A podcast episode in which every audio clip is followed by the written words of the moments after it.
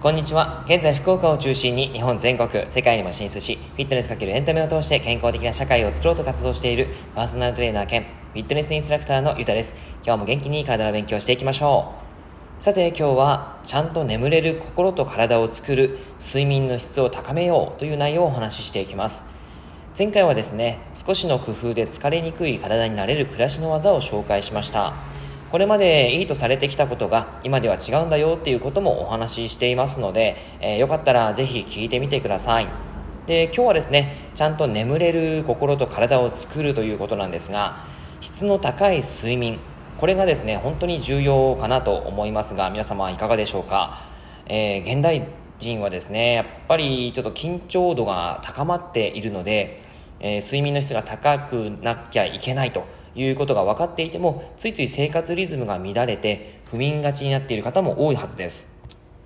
そんな方に向けて良質な睡眠をとるコツをお話ししていきますのでぜひ最後まで聞いてみてください。えー、ではまずですね、睡眠不足かチェック、睡眠不足かをチェックしてみようということで、えー、皆さん僕が今から言うことをチェックしてみてください。睡眠の質というのはこれでわかります。まず一つ目、起きてから4時間経っても眠気がある。えー、二つ目、寝つきが異常にいい。三つ目、電車に乗ると隣の駅に着くまでに寝てしまう。四つ目、朝起きてすぐなのにだるさが残っている。五つ目、目覚ましをかけないと休日は平日よりも2時間以上長く寝てしまう。はい、というわけでいかがでしょうか。これがですね、えー、日中の感覚っていうの形になるんですけどもそれを基準にして改善すべきポイントを知ってほしい、えー、そのためのアンケートになります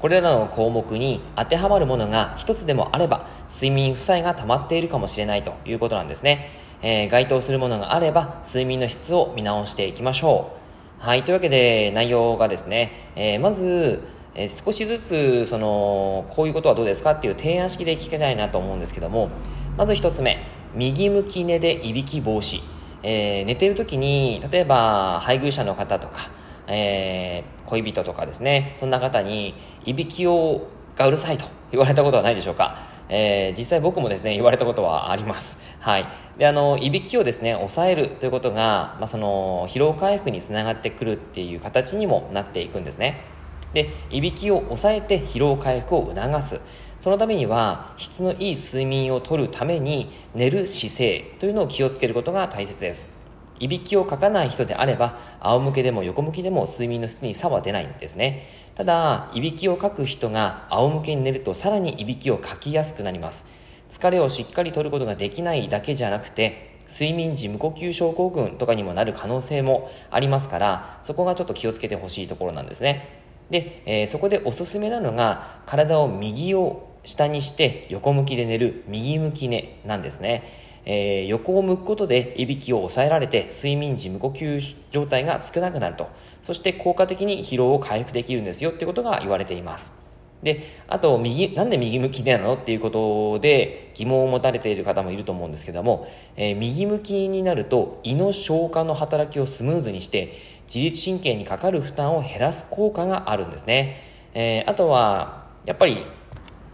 左向きで寝たりとか、まあ、うつ伏せで寝る方が寝やすいっていう方もいると思うんで、まあ、それはですねその左向きに関しては、えー、胃にその何かない食べ物がなければいいと思います。はい。あの、寝る前に食べてしまった、3, 3時間、え以内に、寝る3時間以内に、寝る前の3時間以内に、え何か食べ物を食べてしまったっていう場合は、右向き寝で寝る方がおすすめです。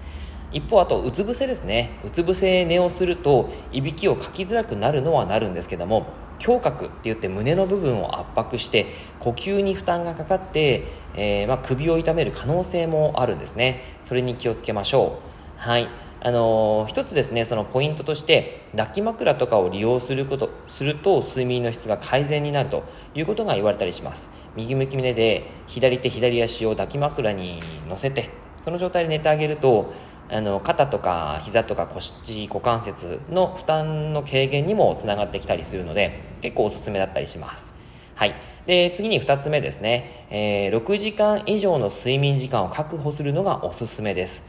この6時間以上っていうのは結構大切なんですね。えー、単眠でいける人ももちろんいるはいると思うんですけども、えー、できるだけ6時間以上睡眠の質を確保した方がいいと思います。僕たちの体にですね、疲労感をもたらすのは、えー、活活性酸素や疲労因子 FF、えー、ファティーグファクターっていうものがあるんですけども、えー、それの仕業になります。えっ、と、前に話をしたんですけども、乳酸が体の疲労につながるわけではなくて、今はですね、活性酸素というのが体の中で発生して、そして疲労因子という疲れの元となるものが出てくる。これがですね疲労感につながってくるんですね。それを、えーまあ、回復させるということでも、えー、6時間の睡眠というのは必要になります。仕事や運動したり紫外線を浴びたりすると大量に、えー、活性酸素というのは発生していきます。細胞を傷つけてそれが酸化をさせてしまう。そして、えー、その活動している間に疲労因子 FF が発生してしつつ、えー、し続けるんですね。でそうするとなかなか疲労の回復が追いつかないので疲労回復をさせたい睡眠中っていうのは疲労因子 FR が働く。その FR は、えー、ファティーグそのリカバリーですね。疲労回復するための因子がその出てくるので寝ている時。特に深いノンレム睡眠の中に働きが活発になります。一番最初寝入って一番最初のこの睡眠サイクル。それがちゃんと深い睡眠が取れると非常に疲れが取れやすいんですね。なので、えー、寝る睡眠の質を高めるということがとても重要になります。まあ、睡眠の質を高める方法というのはたくさんあるんですけども、まあ、それをちょっと、えー、ご説明していきます。まずはお風呂に入るタイミングですかね、えー、お風呂に入ってだいたい2時間3時間ぐらいの、え、前にその寝る前ですね。2時間3時間前ぐらいに入っていただくとえーと、体の体温というのが、えー、深部体温というのが徐々に徐々に低くなっていくんですね。でその時に寝入っていくと、えー、その睡眠サイクルのノンレム睡眠深いノンレム睡眠が獲得することができます。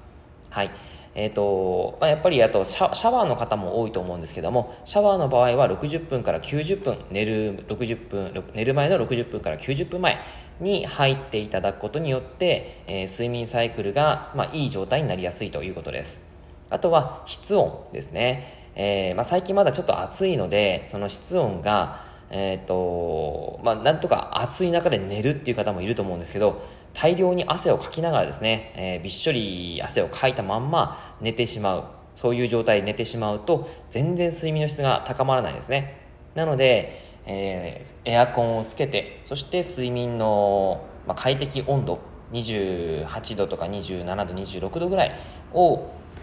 にして寝ていただくといいかなと思います。はい、そして睡眠の質を下げる NG 行為ということで寝る直前にアルコールを飲む。これは NG です。アルコールは適量適量であればリラックスできるんですけど寝る直前の飲酒っていうのは NG です。自律神経の中枢が麻痺してしまうので睡眠が浅くなるだけじゃなくてアルコールが分解される時に交感神経が刺激されて途中で目が覚めやすくなってしまいます。よく大量に飲んだ人ってあの途中で寝る、えー、起きてしまうことが多いんですよね。はい。で次にカフェインの摂取を控えて心地よいリラックスタイムをとってください。コーヒーに含まれるカフェインの覚醒作用はすぐに現れるわけじゃなくて30分程度かかります。その作用は4、5時間継続されるんですね。例えば19時 ,19 時にコーヒーを飲んだとすると深夜0時までカフェインの影響が続く可能性があります。あの私飲んでも眠くなら、えー、眠くなるわよみたいな形の方もたくさんいると思うんですけどでも実際は結構ですね体の中でそのカフェインの覚醒作用が働いちゃってるんですね。はい。まあ、それは慣れていてもしかしたらそのあんまり効かないっていう人もいると思うんですけどこれは必ず体には影響起こっているのであの夜のカフェインもしくは夕方以降のカフェインはもうやめた方がいいと思います。で次に眠れない時は体内時計に身を任せましょう。え無理に早寝をすると睡眠の質が低下します。寝つくまでに時間がかかる場合は自分の体内時計のリズムより早くベッドに入ってしまっている可能性があるんですね。で健康のために早寝を心がけることはいいんですけども体のリズムに合っていないと眠れないことへの不安感とか不信感、えー、イライラが高まって体も緊張してしまいます。はいなので、えー、その時はもうあの、まあ、寝れないなぐらいの感じで一回ちょっと起きてもらってもいいかなと思います。はい。というわけでいかがでしたでしょうか？睡眠の質を高めることが疲労回復には直結します。ぜひ、いい睡眠ライフを送っていきましょう。以上になります。内容がいいなって思えたら周りの方にシェアしていただくと嬉しいです。また、いいねマークやフォローをしていただくと励みになります。今日もラジオを聴いてくださってありがとうございました。では、良い一日を。